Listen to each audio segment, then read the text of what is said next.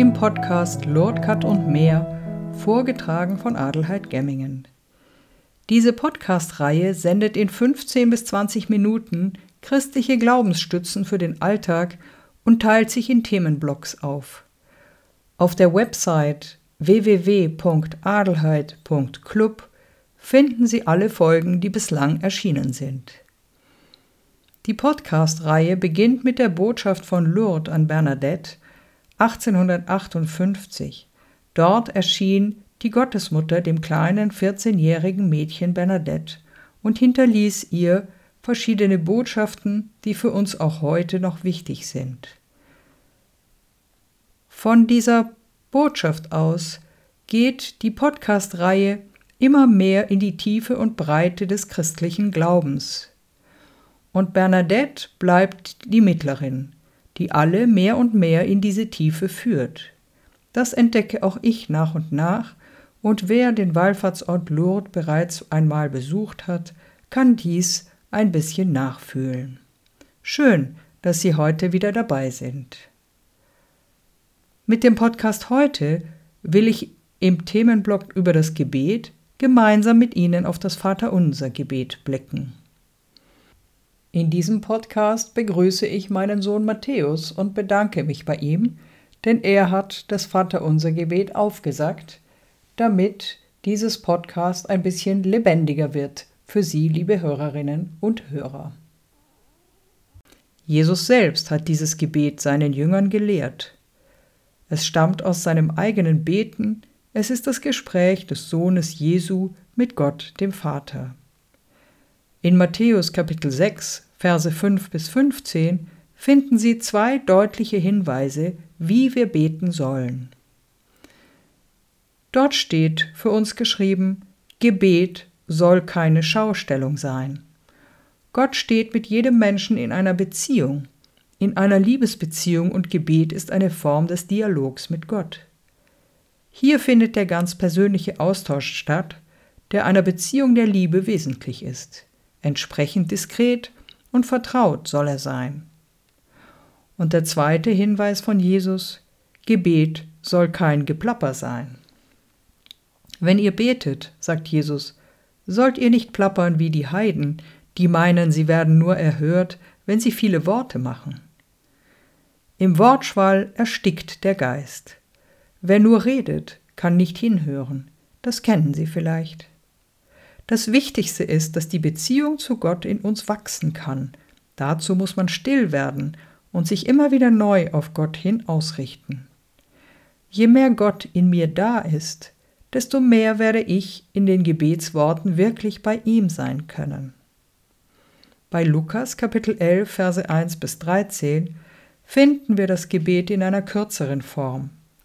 Die Kirche hat die von Matthäus überlieferte Form aufgenommen und so beten wir das Vaterunser auch. Die Diskussion, welcher Text nun ursprünglicher sei, ist zwar nicht überflüssig, aber auch nicht entscheidend. Entscheidend ist, dass in beiden Fassungen die Beter mit Jesus zum Vater beten, mit dem Ziel, ihr Sein zu formen und sich in die Gesinnung Jesu einzuüben. Das Vaterunser Gebet besteht aus einer Anrede und sieben Bitten. Zuerst umfasst es drei Du-Bitten, in denen es Gott um sein Reich geht, um jene andere Welt, von der Maria spricht, wenn sie zu Bernadette sagt, ich werde sie nicht glücklich machen in dieser Welt, wohl aber in der anderen. Und dann folgen vier Wir-Bitten, in denen unsere leiblichen und geistlichen Bedürfnisse im Mittelpunkt stehen. Das Gebet des Vaterunsers beginnt mit Gott, dem persönlichen Ausrichten jedes einzelnen Beters, dem Du Vater. Es folgen die Wege des gemeinsamen Miteinanders, des gemeinsamen Menschseins, dieses Wir der Kinder Gottes, des Volkes Gottes, und umfasst schlussendlich noch die letzte Bedrohung des Menschen, dem der Böse auflauert, um den Menschen von Gott zu entzweien. So lässt sich im Vaterunser die Kreuzform entdecken. Es ist die Vertikale, welche die Ausrichtung des Vaters zum Menschen und vom Menschen nach oben zeigt, und die Horizontale, den Querbalken, welcher auf unsere irdische Existenz, unser menschliches Miteinander hinweist. Beides gehört zusammen. Wir finden diese Struktur unter anderem auch im Dekalog, in den zehn Geboten. Kindern kann man herrlich veranschaulichen, wie untrennbar diese horizontale von der vertikalen ist.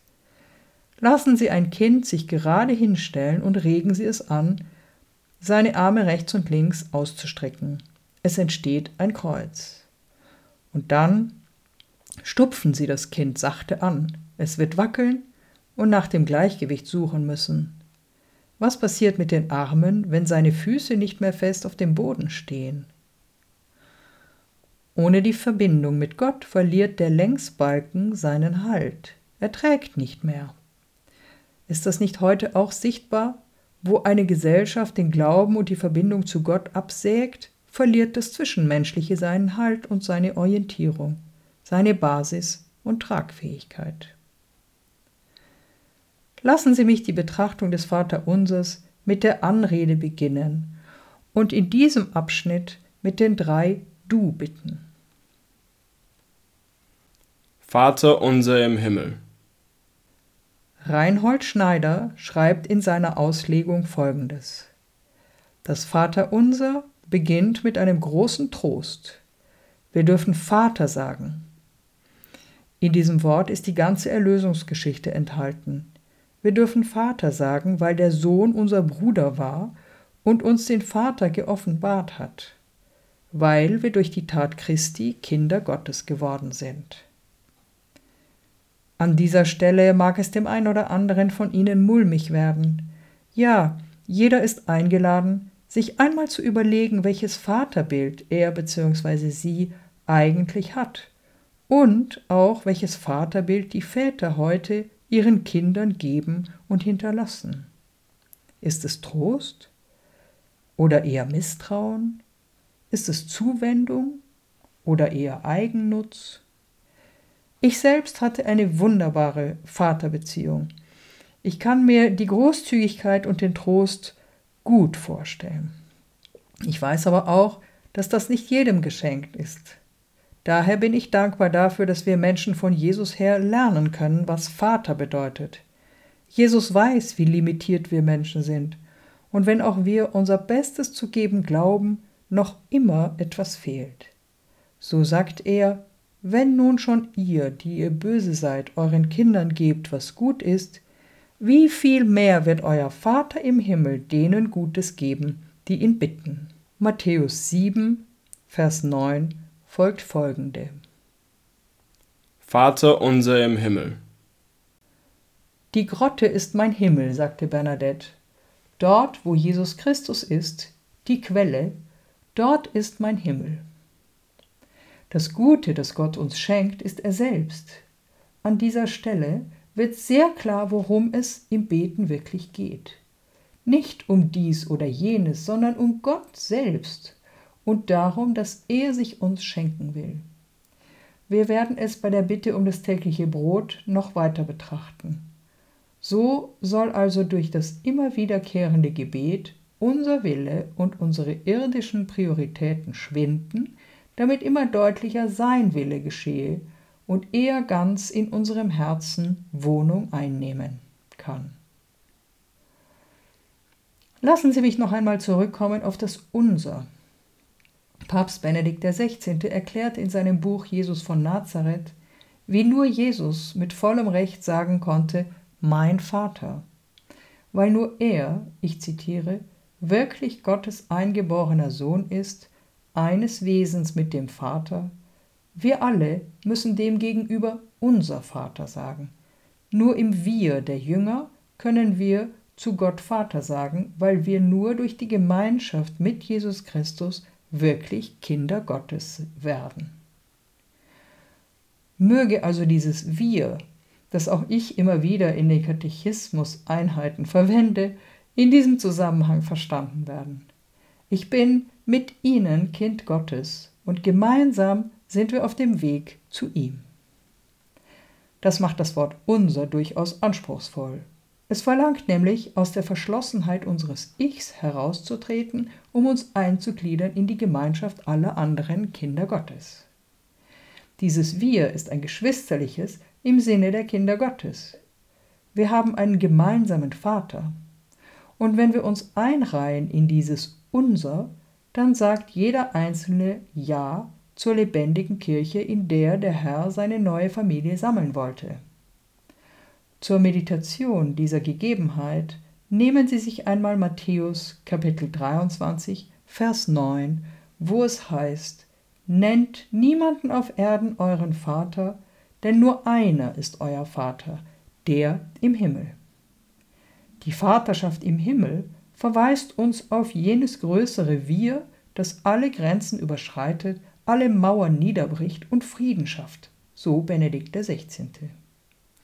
Diese Wir-Form lädt jeden einzelnen von uns ein, sich für sich wie für die anderen vor Gott hinzustellen und für alle Mitglieder der Gemeinschaft aller Glaubenden, aller Kinder Gottes zu beten.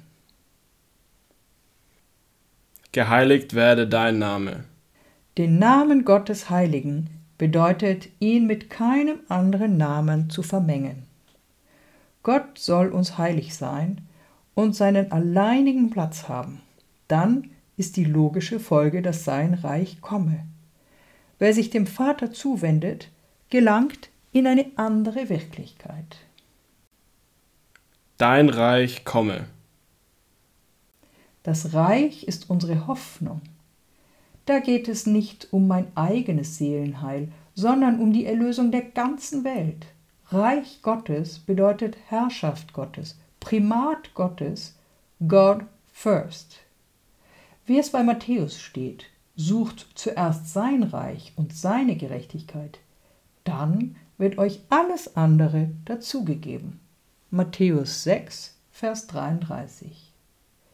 Zur Veranschaulichung, wie genau das gehen könnte, ist mir der Dialog Salomos eine Hilfe. Was bittet Salomo? Nachlesen können Sie das im ersten Buch der Könige, Kapitel 3, folgt folgende. Salomo sagt zum Herrn, Verleihe deinem Knecht ein hörendes Herz, damit er dein Volk zu regieren und das Gute vom Bösen zu unterscheiden versteht. Und Gott lobt ihn, dass er nicht um Reichtum und Macht oder so gebeten hat, sondern um das Wesentliche, das hörende Herz, die Unterscheidungsfähigkeit zwischen Gut und Böse. Das Reich Gottes kommt also über das hörende Herz und die Bereitschaft, ganz auf Gott ausgerichtet zu sein. Dein Wille geschehe, wie im Himmel, so auf Erden. Gottes Willen anzunehmen ist nicht immer leicht. Es bedeutet Verzicht, Opfer, Dreingabe. Jesus kennt das. Ich erinnere an die Stunde am Ölberg, in der er voller Angst und Einsamkeit zum Vater spricht und sagt, Vater, nicht wie ich will, sondern wie du willst. Matthäus Kapitel 26, Verse 39 bis 44. Als Menschen leiden wir unter dem Schwergewicht unseres eigenen Willens, der uns immer wieder weg von Gott zieht. Deshalb ist diese dritte Bitte, die gleichzeitig ein sich Gott überlassen ist, so wichtig, damit jeder von uns Gott immer näher und ähnlicher werde und so Gottes Wille, der für jeden Menschen ganz individuell und ganz persönlich ist, die Schwerkraft unserer Eigensucht überwindet und uns der Höhe fähig macht, zu der wir berufen sind. Liebe Hörerinnen und Hörer, an dieser Stelle ist eine Pause gut. Die Meditation der drei Du-Bitten und wie sie für jeden einzelnen von Ihnen, von uns gemeint ist. Ich erinnere an dieser Stelle an Bernadette. Ich habe versprochen, sagt sie. Sie hat in der Tiefe ihres Herzens den Willen des Vaters erkannt. Im nächsten Podcast werde ich mit Ihnen, liebe Hörerinnen und Hörer, die vier Wir-Bitten betrachten. Ich wünsche Ihnen eine gute Meditation der ersten drei Du-Bitten, die wachsende Innigkeit mit dem Vater und die Freude an seinem uns geschenkten Gebet. Ehre sei dem Vater und dem Sohn und dem Heiligen Geist, wie im Anfang, so auch jetzt und alle Zeit und in Ewigkeit. Amen.